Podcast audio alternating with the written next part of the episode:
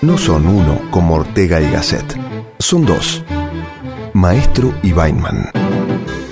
Dos conductores que el sábado a la noche abren una puerta a la conversación tranquila sobre nosotros y los medios.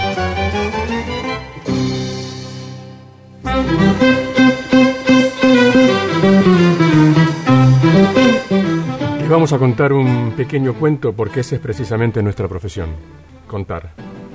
No sabemos si es verdad o no y tampoco importa demasiado. Lo que interesa es que la historia sea atractiva y los entretenga, librándolos de la idea de tener que soportar un ensayo erudito. Había una vez, hace muchos años, cuando a nadie se le había ocurrido la idea de comunicarse a través del aire y los pueblos no conocían la existencia ni las propiedades de electricidad, en las grandes manufacturas tabacaleras, mujeres que enrollaban las doradas hojas de tabaco sobre sus piernas para fabricar los famosos cigarros puros. Era un trabajo mecánico que, por ese mismo automatismo de movimientos, les permitía hablar todo el tiempo entre ellas y eso provocaba distracciones permanentes que ponían en peligro la calidad de la mercadería. Además, por la forma de pago diaria y el escaso interés de las obreras por su futuro en la industria, tenían un nivel de asistencia irregular, caprichoso, que generaba inseguridad y muchas veces fallas en las entregas. Para evitarlo, algún patrón inteligente concibió la idea de contratar a un narrador, un contador de cuentos que sentado en la silla más alta del recinto, las entretenía relatándoles historias de amores contrariados, de traiciones terribles, de héroes adorables que salvaban a la pobre muchacha del villano en el momento oportuno. Usando palabras comunes, tejía armoniosamente tramas que despertaban el interés de un auditorio muy difícil, hasta convertirse en centro absoluto de la atención. A los pocos minutos solo se escuchaba en las barracas el ruido leve del tabaco enrollándose y la voz del narrador contando. Y para que esas mujeres, además de entretenerse durante su jornada laboral, tuviesen la motivación de volver al día siguiente, ese hombre que las seducía a través de la palabra, sensible y astutamente, interrumpía la narración en el preciso instante en que algo tremendo estaba por suceder y retomaba el hilo recién al otro día. Las fábricas rivales disputaban entre ellas por las mejores narradores, aquellos que captaban con más profundidad los sueños y esperanzas de esas mujeres sencillas, sus fantasías más ocultas, y se las devolvían convertidas en relatos cargados de pasión. Cuanto mejores eran las historias, mayor era el porcentaje de asistencia diaria y suponemos que también serían mejores los cigarros que se encerraban en las pequeñas cajas de madera. Pasaron los años y de pronto, como resultado de una magia incomprensible, alguien pudo ver en un extraño aparato, sentado en su casa, lo que estaba ocurriendo en otra parte. Llegó la televisión y cambió la vida de todo el mundo. Cambiaron los hábitos, los horarios, la manera de entretenerse, y como producto de la novedad y la absoluta escasez de obras para ese medio de comunicación revolucionario, fue necesario crear una nueva forma de contar historias para esa besita que sin tocar el timbre empezó a entrar en las casas y en pocos años se convirtió en un miembro más de todas las familias. Este crecimiento insospechado demandó cada vez más y más producción, más obras en pantalla, y como no hay producción posible sin alguien que desarrolle una idea y la convierta en obra, nacimos los autores de televisión. Hoy en día, reinventados nuevamente los medios de comunicación, modernizados los sistemas de producción, transformado el mundo casi por completo en pocas décadas, se mantiene, sin embargo, el mismo oficio. Hemos cambiado la silla alta de aquel narrador tabacalero por la computadora, la electrónica ha reemplazado a la presencia física, los mensajes atraviesan océanos en apenas segundos, pero hay algo que no ha cambiado aún. Todavía existimos los contadores de historias y aunque estemos auxiliados por cantidades increíbles de tecnología que minuto a minuto se superan, rodeados de satélites y antenas retransmisoras, navegando digitalizados en Internet y recibiendo correos de ciudades que escapan a nuestra imaginación, seguimos mirando con ojos humanos a nuestro alrededor en el afán por descubrir una anécdota interesante que se pueda transformar en cuento. Volvemos a preguntarnos con qué sueñan los otros qué fantasías se esconden en su alma y combinamos artesanalmente estos ingredientes en historias más o menos simples que repiten día a día nuestras obsesiones y nuestros deseos, que desnudan ante el público nuestros fantasmas, nuestros monstruos ocultos y delatan nuestros amores. Ya no ayudamos a producir cigarros solamente. También contribuimos con nuestras telenovelas, teleteatros o miniseries o series a vender detergentes poderosos y tarjetas de crédito elegantes. Por algo será que cambió todo esto, menos, menos esto. El pragmatismo diría que todavía somos útiles. Nuestra experiencia nos lleva a pensar que somos necesarios, porque mal que les pese a muchos, sin autor no hay obra. Y si pudiéramos desnudarnos de verdad y abrir el corazón, quizás nos atreveríamos a decir que para nosotros, antes que un oficio, escribir es la manera que tenemos de enfrentar la vida, una necesidad impostergable, el amor a primera vista con la palabra que se convirtió después en profesión, la explosión cotidiana de una catarata de voces empujándose por salir, peleándose entre ellas por ser la que primero y mejor pinte estados de ánimo, sensaciones y emoción guardada. Y confesaríamos también que en el momento mismo de contar, todo lo demás desaparece. Nuestros demonios y nuestros ángeles se adueñan de los mundos que inventamos y borran la realidad por un rato. Nos rendimos ante ellos, los dejamos hacer, renunciamos a la cordura si alguna vez la tuvimos. Las palabras se ordenan al correr de la mano como por arte de magia, caminan libres por el teclado con movimientos acompasados, marcan un repiqueteo que parece de juguete, y eso nos produce enorme placer. Fluyen rápidas, decididas, contundentes, como notas de una sinfonía que intenta reflejar ante el público, ese que en televisión nunca vemos personalmente y al que solo conocemos por estadísticas frías, un pedacito de lo que somos y queremos. En ese momento mágico, no importa si se venden detergentes o se fabrican cigarros, porque en el medio de dos tandas publicitarias, aspirando a ser humildes testigos del tiempo que nos tocó vivir y devolverlo en forma de relato entretenido, como herederos de aquellos sensibles y astutos narradores, estamos nosotros, los que contamos historias creamos contenido, ¿no, Sergio? Sí, esto, esto que acabamos de, leer es parte de, de, nuestro libro que se llama Maestro Ibaiman, 36 años de, historias de la televisión que todos vimos. Es la introducción del libro.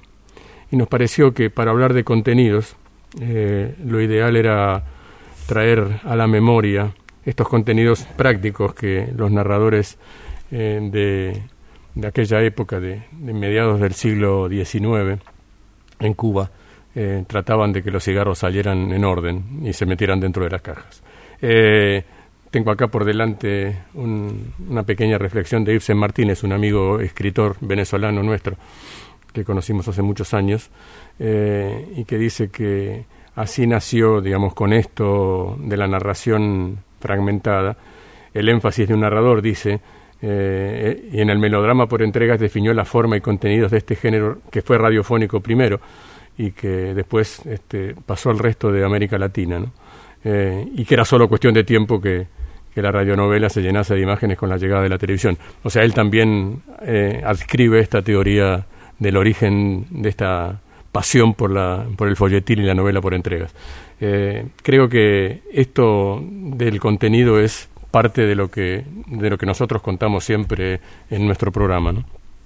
Sí, claro. Eh, lo que pasa es que hoy día el, contenido a, sonar este repetitivo porque es mucho más fácil si se trata de vender detergente o crema para eh, dejar la piel lozana o otros tantos productos, los pocos productos repetitivos que hoy vende la tele este, el contenido también suele ser repetitivo, pero sigue siendo el rey. Como decía Bill Gates, que quiso en realidad decir el contenido es donde espero que se obtenga el dinero real en Internet.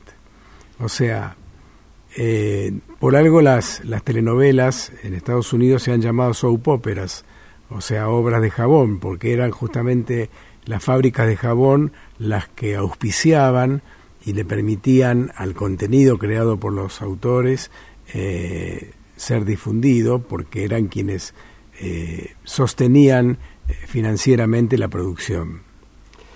esto de que los contenidos Me parece interesante esto de que los contenidos sean los reyes, ¿no? Habría que ver quién es la reina, pero este, si el rey es el contenido, ¿quién es la reina? Es una gran pregunta para hacer, porque algunos dicen que la reina son las redes sociales, o sea, que se hermanan con el contenido y son las que operan el contenido, como la reina en el ajedrez opera al rey.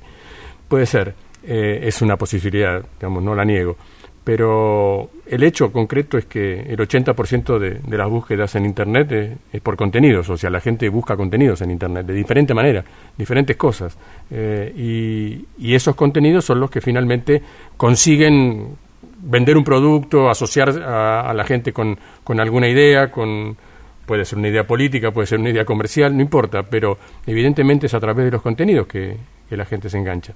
Y nosotros somos creadores de contenidos, digamos, hemos sido siempre creadores de contenidos y eh, hoy en día esa creación de contenidos está sufriendo cambios vertiginosos, realmente muy rápidos, a veces que se nos escapan de la, de la propia imaginación.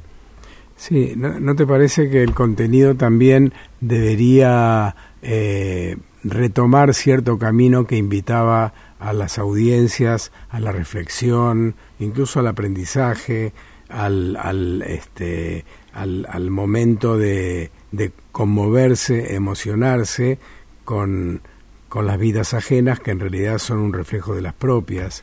Lo que ocurre hoy también es que contenido puede ser cualquier cosa que esté eh, tenido entre dos, dos tandas eh, o entre un, un este, una, un aviso en una red o lo que fuera. Entonces ahí eh, entramos en otro terreno que es hasta dónde está la responsabilidad de los creadores de contenidos o de los quienes manejan eh, esas fábricas de contenidos, hacia dónde está la responsabilidad social para poder este, eh, equilibrar el, el negocio con, eh, con la función que tienen eh, socialmente los, las emisoras, las plataformas, etcétera, claro, etcétera, lo, que, lo que pasa es que en, esto también hay que tener en cuenta que, me parece a mí, ¿no? que los, lo de los contenidos también tiene mucho que ver con el marketing.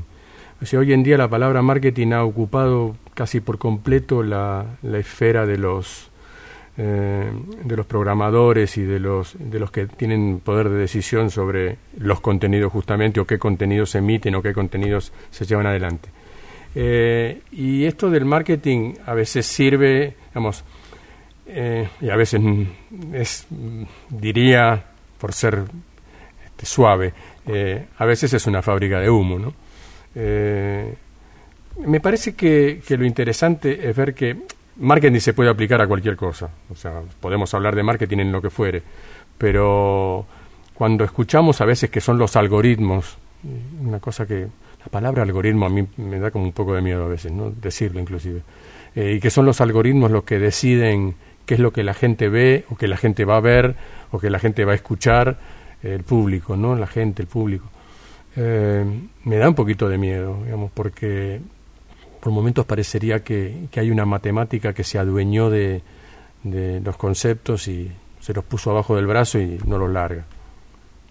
Sí, es una idea, digamos. No estoy diciendo que estoy en contra del marketing, estoy diciendo que eh, el marketing a veces este, no es exacto. Por suerte no es exacto. Eh, vamos a seguir hablando de los contenidos y ahora vamos a hacer un breve corte para volver luego con nuestro invitado del día. Así que nos vemos en un rato. Nosotros y los medios. Una montaña rusa de pensamientos inútiles. Una zona de riesgo donde hablar de los silencios. Jorge Maestro y Sergio Weinman cambian teclado por micrófono y se sientan a conversar sobre la ilusión de la realidad y la realidad de la ficción.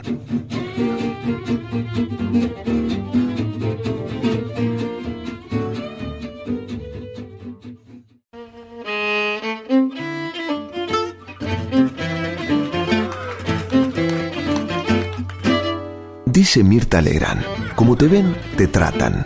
Y cuando te escuchan, ¿cómo te tratan? No te preocupes.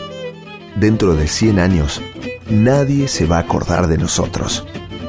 Por eso hacemos este programa acerca de nada.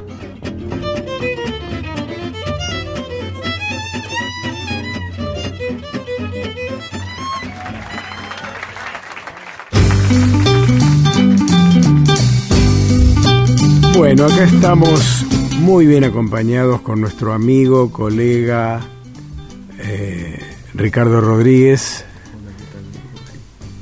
Eh, y bueno, vamos a conversar con Ricardo, que es autor, guionista, dramaturgo y compañero nuestro en la Sociedad de Autores. Eh, para hablar un poco de esto que veníamos hablando, o sea, este tema de los contenidos, cómo están los contenidos hoy, si, si el contenido es el rey o como vos decías, Ricky. No, yo digo que, viste, todos se dan la boca con el contenido es el rey, pero finalmente este el contenido te tratan como si fuéramos los peones. Este, esta es la realidad, porque a la hora de, de pagar los libros, de dar tiempo para trabajar los libros, de este, eh, eh, eh, está muy difícil la situación, o sea, todos dicen que el contenido es el rey, pero a, fin de cuentas uno no, tiene tan claro si es que se lo creen. Este, habría que tratar un poco mejor a los autores si fuera así. Quiero, quiero contarle a los oyentes que Ricardo es autor de muchos éxitos de la televisión de los 90, Amigos son los amigos, Grande Pa, eh, Dibu, entre otros. Mi cuñado. mi cuñado. Y trillizos. los trillizos. Bueno, ¿continuamos? no, yo quiero decir una cosa que, es muy importante. Con Ricardo fuimos competencia feroz ah, en los nos, Odiamos nos, odiamos, nos odiamos mucho en los 90. Y ganaba, este, pero ganábamos nosotros. Ganábamos amigos son los amigos, y esto hay que decirlo, le ganaba la banda este, del Golden Rocket. Eh, y cuando pasaron los años nos dimos cuenta que nosotros poníamos un montón de energía en competir, pero la, que se, la llevaban otros. O sea, la, la, mosca se la llevaban otros. Entonces entendimos que profesionalmente competíamos, pero después realmente no, nos hemos hecho muy amigos eh, cuando dejamos de competir y empezamos a trabajar juntos, porque ahora trabajamos para, para mejorar la situación de los autores. Eh, y es, paradójico, digamos, ahora que, somos más grandes, eh, vemos esa competencia casi como una cosa infantil, ¿no? Este, Totalmente. Eh, es verdad, pero la competencia no la generábamos nosotros, la generaban que estábamos en canales enfrentados, en, en, canales de televisión que estaban enfrentados. No, no era competencia, era una guerra. Ya era una guerra, claro, sí, sí, absolutamente. Después los dueños de los canales o los programadores se juntaban para jugar al golf o a comer juntos. No, pero y quería agregar además que Ricardo, más allá de esos éxitos recordados por, por las audiencias, sigue en la profesión, sigue produciendo, eh, más allá de, de, de, escribir sus obras de teatro, es el autor de una serie que se va a estrenar en marzo, creo, ¿no? Aparentemente, todavía no, no sabemos. En, marzo, en, para una plataforma, ¿querés contarnos un poquito de eso? Y también eh, contarnos cuál, cuál es la diferencia en cuanto a la, a, la profesión o desde el rol del autor que vos sentís de un tiempo al otro. Donde también teníamos condicionamientos, obviamente. Este, sí, la, la serie se llama este, El grito de las mariposas este, es la historia de las hermanas Mirabal. Fundamentalmente es una historia que está centrada en Minerva Mirabal, que es un personaje muy importante de la historia de, América Latina, porque este, gracias a, que esas hermanas fueron asesinadas por Trujillo, que era el presidente de, este, República Dominicana, eh, República Dominicana se libró de una dictadura de más de 30 años.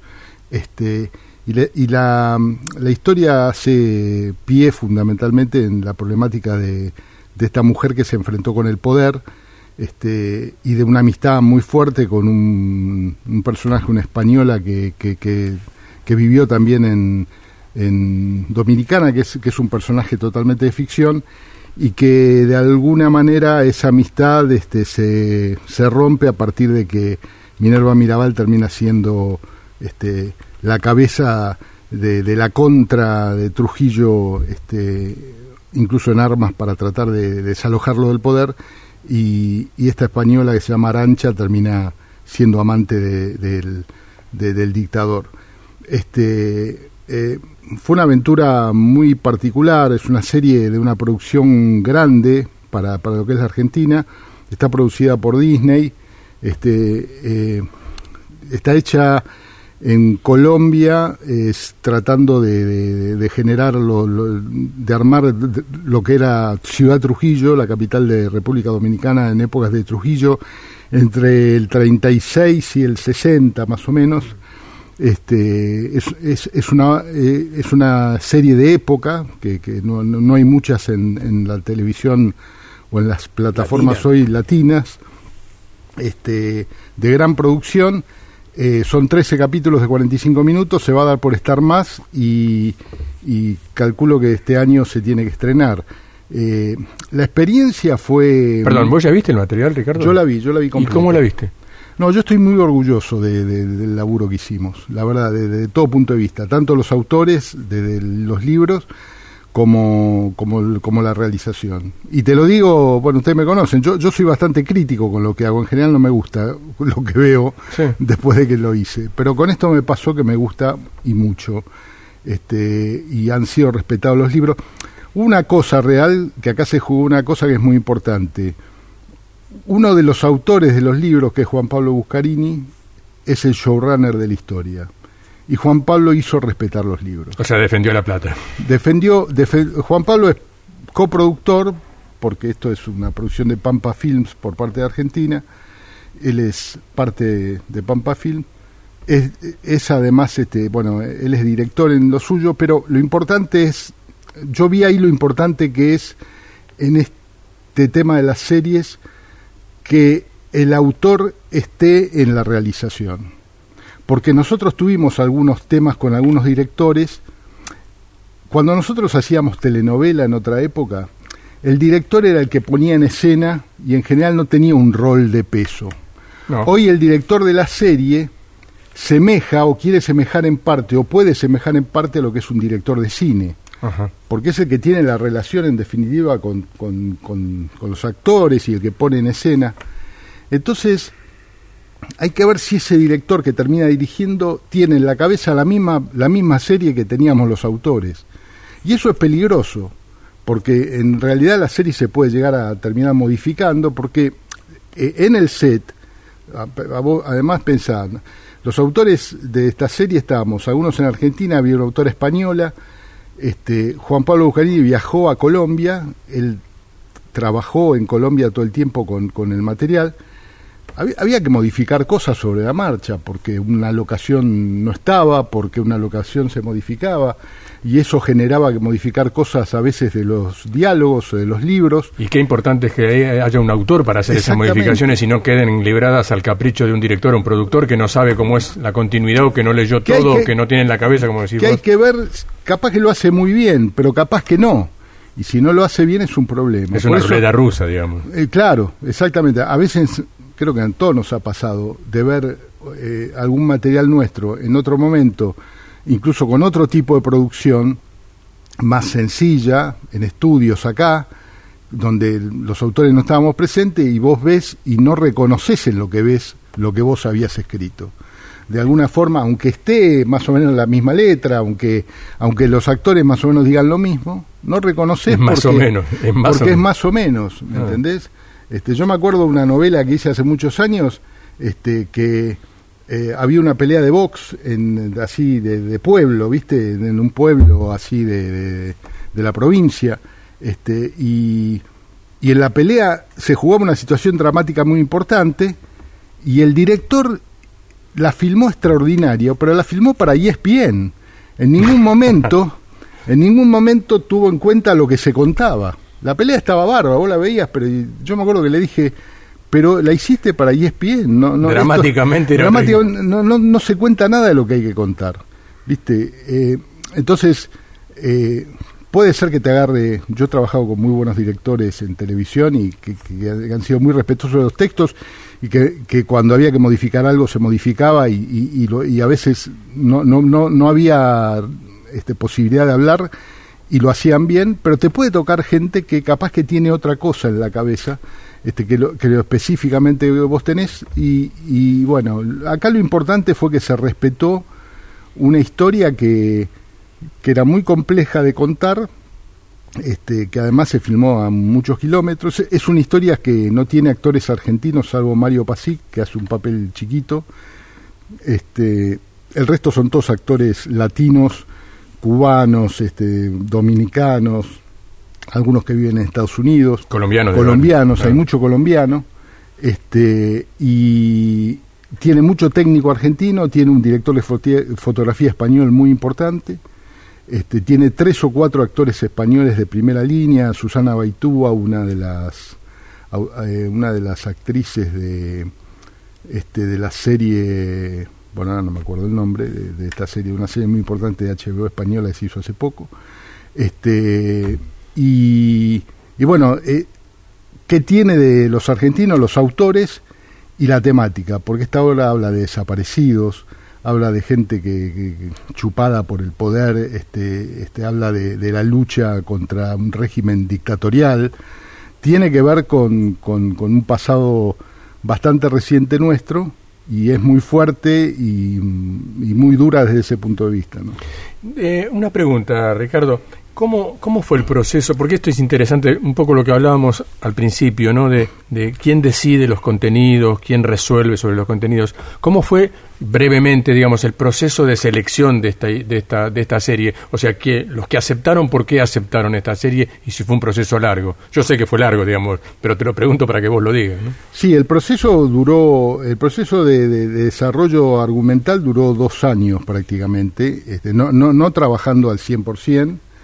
Este, el proceso lo hicimos Juan Pablo Buscarín y yo, este, y mm, había una posibilidad de, una coproducción con España, por eso pusimos una protagonista española, porque Trujillo en Dominicana en un momento este, trajo gente de España a vivir, eh, tenía relación con Franco y trajo gente de España a vivir a Dominicana.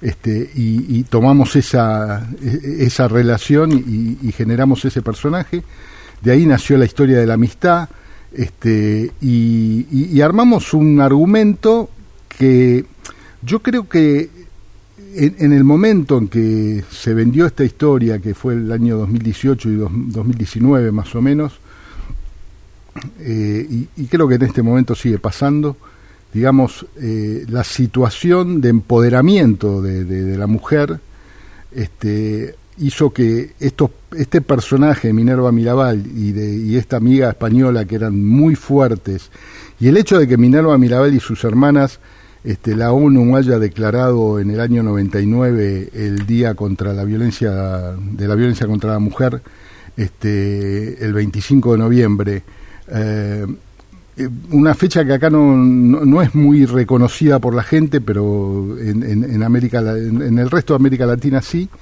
este, y quizás esta, esta serie sirva para, para, para reconocerla, esa fecha mucho más.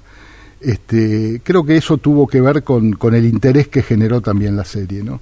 Todos se enganchaban mucho, hubo, hubo interés de televisión española y Disney se enganchó rápidamente este, con, con, la posibilidad de hacerla. Es más, cuando nos agarró en el medio de la pandemia y yo pensé que se iba a caer todo el proyecto, y Disney bancó y pagó los libros con la pandemia de por medio. O sea, lo que sí los dos años, y esto es importante para los autores, ¿no? Los dos años, dos años y pico que hicimos el desarrollo, lo hicimos a costa nuestra, o sea, eh, no, cobramos absolutamente nada. O sea, si se hacía la serie... O sea, el proceso de desarrollo corre por cuenta del de, y cuenta y riesgo del que lo hace y, y si nadie la toma esa opción, eh, el que se perdió dos años los puede anotar en el, en el débito, digamos. Y es, es, el gran problema de los autores. Yo el otro día estaba leyendo una nota eh, de, sobre em, de Alma del sindicato, español, sindicato de, español de guionistas, donde un grupo de autores decían que es, es esencial que el proceso de trabajo, de, desarrollo de las historias eh, sea cobrado de alguna forma por los autores. Porque si no, es muy difícil generar una industria competitiva realmente, porque si, si para generar un proyecto, yo te, una autora que finalmente escribió un guion para una película que, terminó siendo uno de los guiones nominados para el Goya este año, comentaba que eh, eh, creo que ella trabajaba en producción y, escribía el guion en las madrugadas este, y prácticamente no dormía. Digamos, termina pasando eso, ¿no? Porque nosotros terminamos, eh, aunque, aunque sea autoralmente, capaz que vos estás haciendo algún trabajo que tiene que ver con lo autoral, pero estás generando un proyecto propio que lo tenés que generar fuera de los horarios de trabajo. O ser fakir. O ser fakir. O, ser fakir y, ayunar este, todos, los, todos los días, comer una vez por semana para poder este, trabajar en el desarrollo. Es, es curioso esto de el contenido es el rey, pero para la creación de algunos contenidos no hay plata o por lo menos hay algunas empresas que su departamento de desarrollo no está preparado para emitir dinero. O sea, está preparado para emitir opiniones, pero no dinero. Lo que pasa que, viste, eh, muchas veces la, forma como se trabaja, o, te llama alguna empresa eh, y te contrata para hacer algún, algún este, desarrollo eh, como, como pasa normalmente, o, o este o si no, eh, va por cuenta del autor que, genere su propio proyecto y eso lo generas a costa tuya y puede ir eh, al aire o puede ir al cajón. Estamos conversando con Ricardo Rodríguez, autor, guionista, dramaturgo, hablando un poco de la realidad con la que se encuentran los autores hoy día eh, a la hora de tener que participar en el desarrollo de proyectos que a diferencia de otros tiempos, a veces para concretarse eh, tardan más de uno o dos años. Eh, ahora seguimos, Ricky. Dale, gracias. Vamos a escuchar. Vamos a escuchar un, sí, un, tema musical que nos gusta y que. Sí, que es tan vertiginoso como, como el trabajo del autor. Sí, exacto.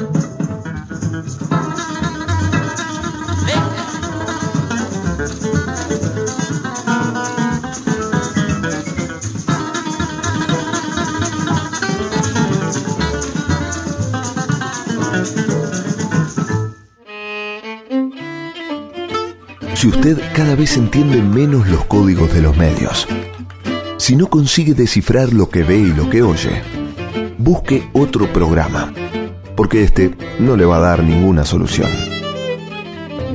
Nosotros y los medios. Un programa que no entiende, pero entretiene.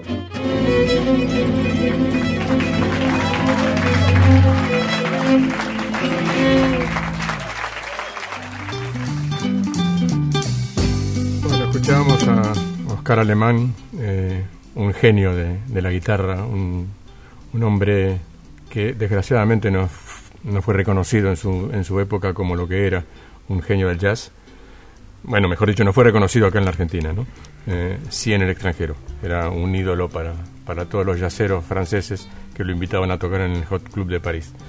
Y acá tenía que tocar en los boliches por, por la propina. Pero bueno, son cosas que, que, tienen que ver con los contenidos que se desechan y los contenidos que se valoran. Eh, bueno, eh, en realidad eh, ahora vamos a ir a una, a una tanda publicitaria y, y, después nos volvemos a encontrar con, con, todos ustedes. Y seguimos con Ricardo charlando acerca de, de esta realidad de hoy de los medios, del medio plataforma, del medio televisión, del medio del medio. Nos vemos en un ratito.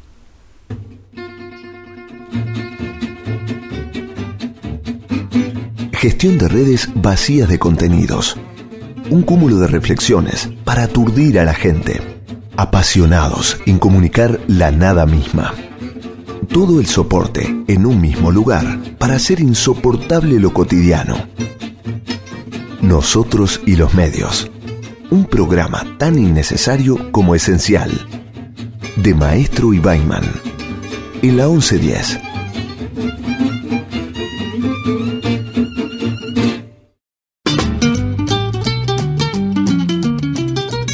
Tenemos todas las respuestas, pero vivimos haciéndonos preguntas. Nosotros y los medios. En el bucle de la duda constante.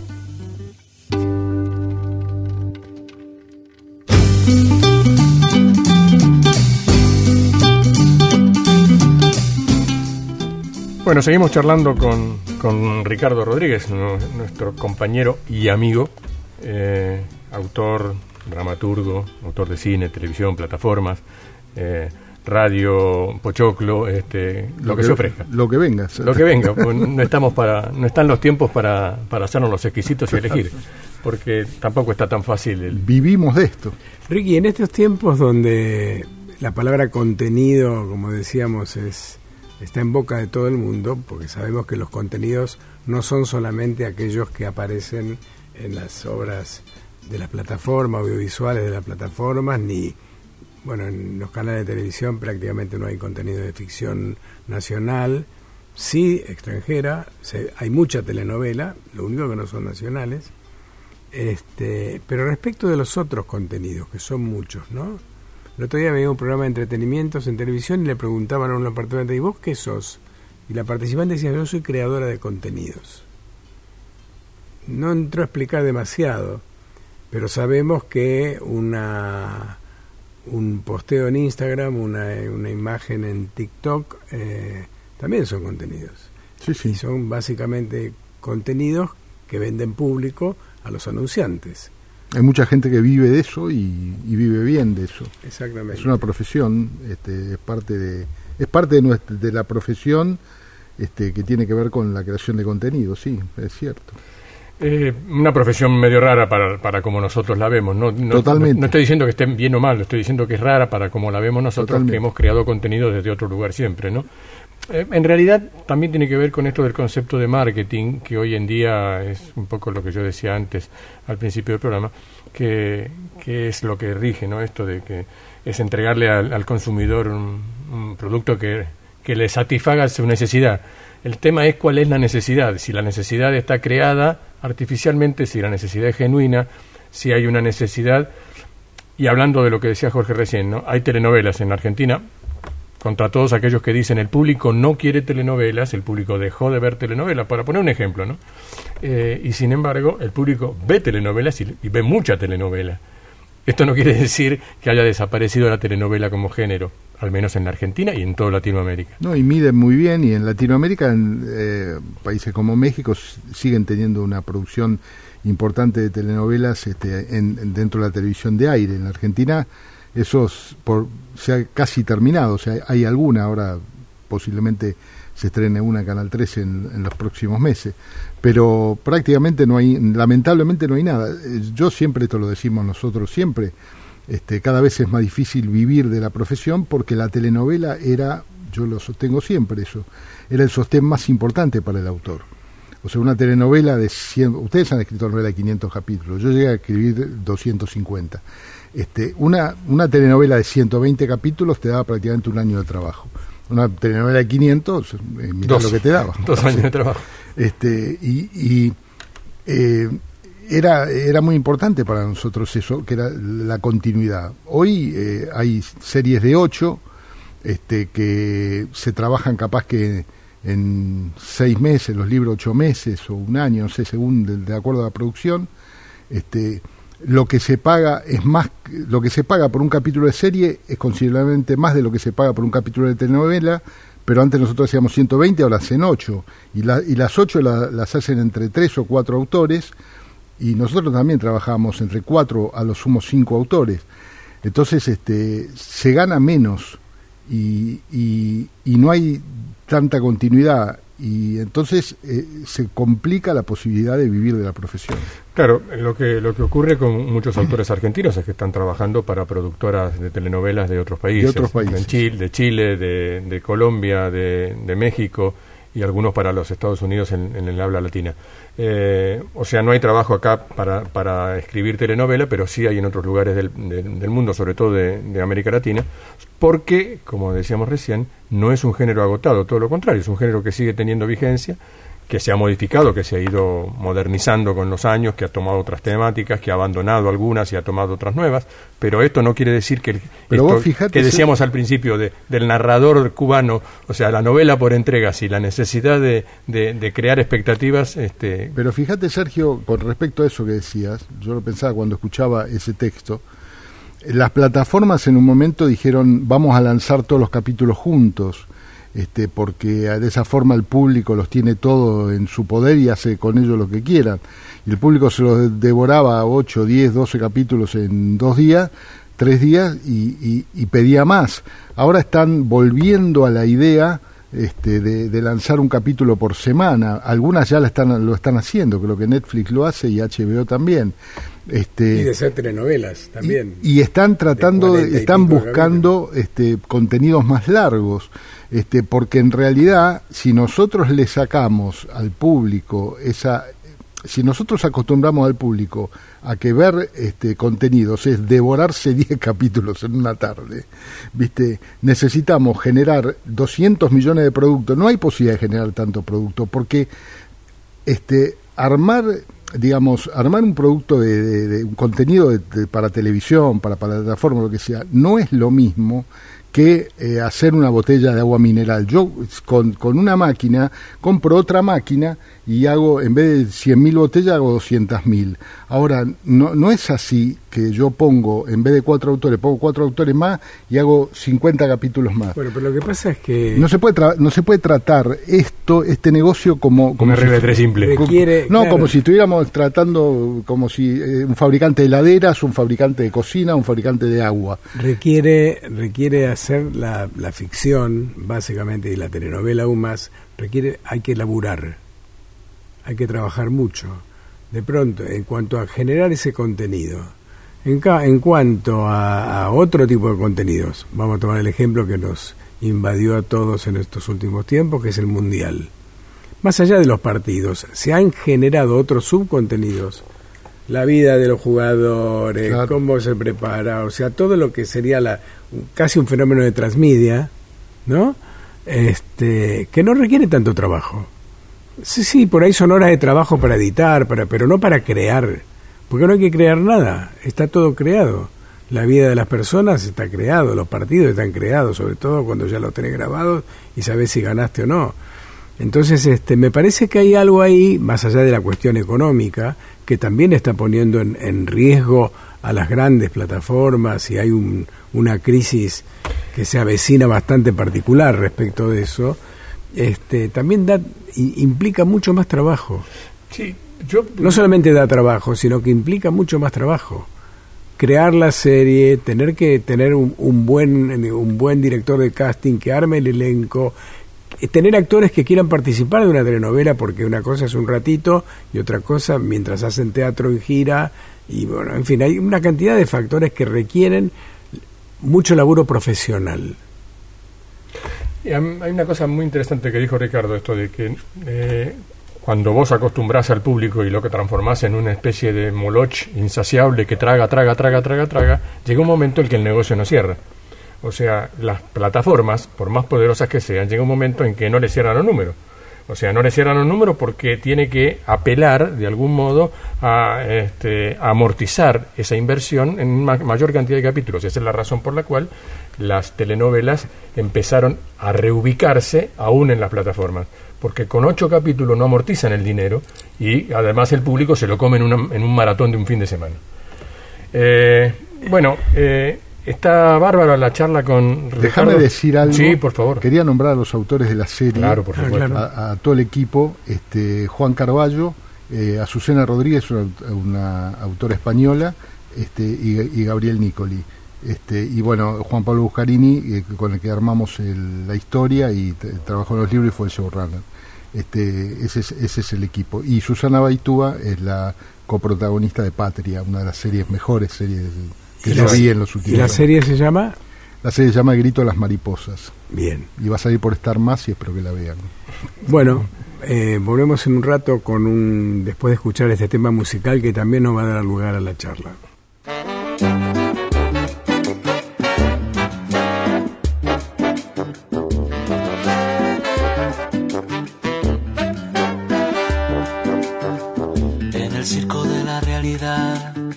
Solo hay reflejos de la realidad. Se desinforma de la realidad. Todo se compra en realidad. Hay un verso de la realidad que no es verso ni es la realidad. Un guiñapo de la realidad. Apenas en el circo de la realidad. La gente piensa que la realidad es el deseo de la realidad y todo vale en realidad trozo de la realidad, hay un juego de parcialidad, un impulso de perversidad obscena. Pasen y vean monstruos heridos de dos cabezas. Ponga aquí su intimidad, hable aquí de su dolor, venda su fugacidad. Pasen y vean las confundidas y los sorteras. Muestre aquí su alto en su pudor, que mañana Dios dirá. En el circo de la realidad hay un desprecio por la realidad, un desencuentro con la realidad, todo se compra en realidad. Tomas falsas de la realidad, paraísos de caducidad, exorcismos de felicidad, de la realidad. Hay un recorte de la realidad. Solo fantasmas de la realidad. Bolsas de humo en realidad. Inversiones en publicidad, decepciones en capacidad, intenciones de complicidad. Grosera, y vean. Monstruos dos cabezas. Ponga aquí su intimidad, hable aquí de su dolor venda su fugacidad. Pasen y vean las confundidas y los sorteras. Muestre aquí su vanidad,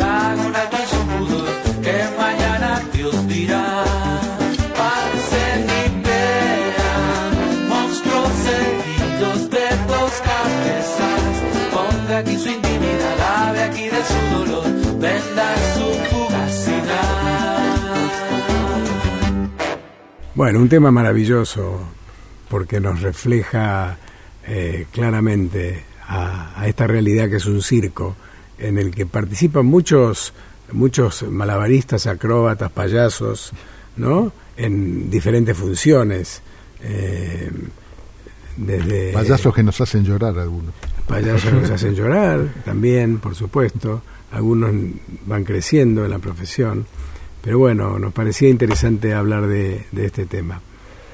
Eh, sí, eh, yo quisiera volver sobre, sobre esta cuestión de, del marketing que, y el- los contenidos y el marketing que nos que nos, ar- nos arrancó el programa, digamos, ¿no? Esto de, satisfacer necesidades de, los que eligen, del- de cómo están los medios en relación con esto, eh, distintos medios. Básicamente el que nosotros más frecuentamos es el medio televisivo, las plataformas, el cine, digamos, el, medio audiovisual. Eh, seguramente va- estará ocurriendo lo mismo en el medio musical. También pasa en el teatro, lo que pasa es que el teatro tiene otras características, digamos, como está bastante separado esto del teatro comercial, o sea, el teatro que, que busca invertir para obtener dinero y después el teatro llamado vocacional, independiente, de distintas maneras, ¿no? Yo lo llamaría teatro independiente, porque no depende de, solamente de las recaudaciones. Eh, digo que en todos los casos, en todos los medios, hay eh, una búsqueda a veces casi desenfrenada y desesperada de público. Y, esto de, de satisfacer las necesidades del público, que por otro lado se adivinan, ¿no? Eh, yo he escuchado, no sé si a vos te ha pasado, Enrique, yo he escuchado algunos ejecutivos de, de disti- distintos, distintas áreas hablar del público como si tuvieran en la mano una bola de cristal donde estuvieran viendo al público real. Sí, claro. Sí, sí, sí. No, porque el público tal cosa, no porque el público tal otra. ¿Y qué te parece eso? ¿Vos ¿Cómo lo ves? Y ahí es donde nos equivocamos. Este, cuando cuando cuando llegamos es, es una situación es una posición medio soberbia nosotros sabemos que podemos llegar a, a- a- no- nosotros espe- específicamente participamos de una televisión donde había 40 50 60 puntos de rating que podíamos llegar a hacer este, y los hemos hecho.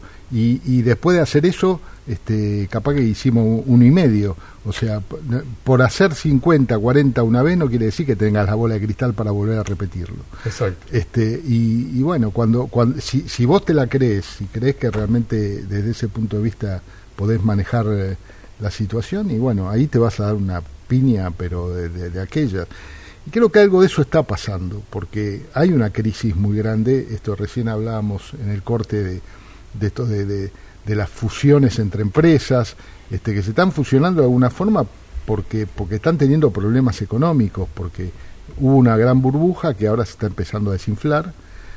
Y hay que ver en qué termina. Ojalá que sea positivo porque todo este movimiento de las plataformas, aunque nosotros no participamos exageradamente por porque la Argentina no, no generó ningún tipo de política para, para participar, todo este tiempo las plataformas este, eh, hubo, por ejemplo, en España es un boom impresionante y hay una cantidad de trabajo impresionante y en México también pasa lo mismo. Incluso con una ley eh, que en este gobierno, que ningún gobierno argentino lo tuvo, en Brasil mismo se va a Exactamente. generar mucho mayor cantidad de contenido. Este, hay, hubo una gran fiesta que todavía sigue y ojalá que continúe porque es trabajo para, para, la, para la industria.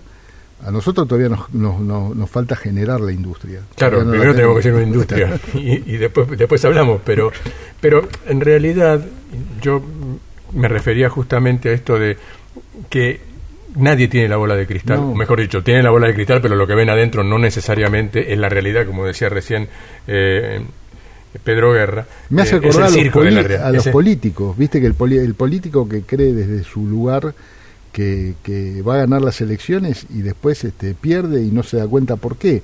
Eh, cuando crees que ves la realidad es porque posiblemente estás afuera de la realidad. Sí, eh, existen instrumentos para medir esta realidad. Lo que pasa es que son todos instrumentos, eh, como decíamos en, en, en algunos de nuestros eslogans, este, son instrumentos de los que nadie sabe nada. O sea, de este medio nadie puede afirmar de manera apodíctica nada, nadie, nadie puede decir esto es así y no puede ser de otra manera. Por eso Samuel Goldwyn dijo en, en alguna oportunidad al final de su carrera que si él hubiera rechazado todas las películas que hizo y hubiera hecho todas las que rechazó, estaría en el mismo lugar. ¿No? Eh, claro, porque nadie puede adivinar la, la- la realidad. El marketing ayuda, los, los instrumentos de medición ayudan, eh, pero, pero los absolutos no existen. No. Esto de que hay que abandonar los absolutos y empezar a ser un poco menos soberbio, tratar de que las cosas que uno dice no sean sentencias que caen como pianos en la cabeza. Confiar más en los autores y en, en la creatividad de los autores. En la intuición también, ¿no? También Dejar un lugar para la intuición, porque si algo tenemos que tener los autores, no, no todos lo tenemos, pero digamos, pero en realidad lo que tenemos es que a veces espiamos la realidad, la espiamos, y de, eso sacamos historias. Eh, yo en principio quiero agradecerle a Ricardo la presencia, como siempre, este, además de, su palabra autorizada, eh, su calidez. Eh, gracias Ricky por, por habernos acompañado en este programa. No, gracias a ustedes. Un abrazo grande Ricky y nos seguiremos viendo y tratando de, de ver de qué manera los contenidos pueden ayudar a, a las audiencias y a los que laburan en, en ellos. Finalmente, todo lo que nos rodea parecería que, que merece ser llamado contenido. digo, desde un juego interactivo hasta la transmisión de una tragedia griega, pasando por un partido de tenis, una telenovela, un, cocinero mostrando su receta, un señor que muy práctico enseña a usar el lavarropas, eh, o un gato jugando con un ovillo, digamos, en TikTok. Pero bueno, todo, esto se ofrece como si fueran las cuentas de un collar infinito que, que rodea los temas más variados y contradictorios. Contenidos interesantes, ¿no? Digo, sí, no todos son interesantes. Algunos aburridos, un cambalache de contenidos, como dijo DJ Polín. Lo que antes se veía en una vidriera irrespetuosa, ahora se puede buscar y encontrar en Internet. Y hay para todos los gustos y sobre gustos, no hay nada escrito, como dice el refrán. Aunque hay otro que también dice, hay gustos que merecen palos. Como siempre, y también en este caso, el que elige es el público. Bueno, nos vemos. Chao. A la próxima. Chao, gracias. Chao, chao, Ricky. Chao a todos. Nosotros y los medios. El programa de Maestro Ibaiman. Sábados, 23 horas, por la 1110.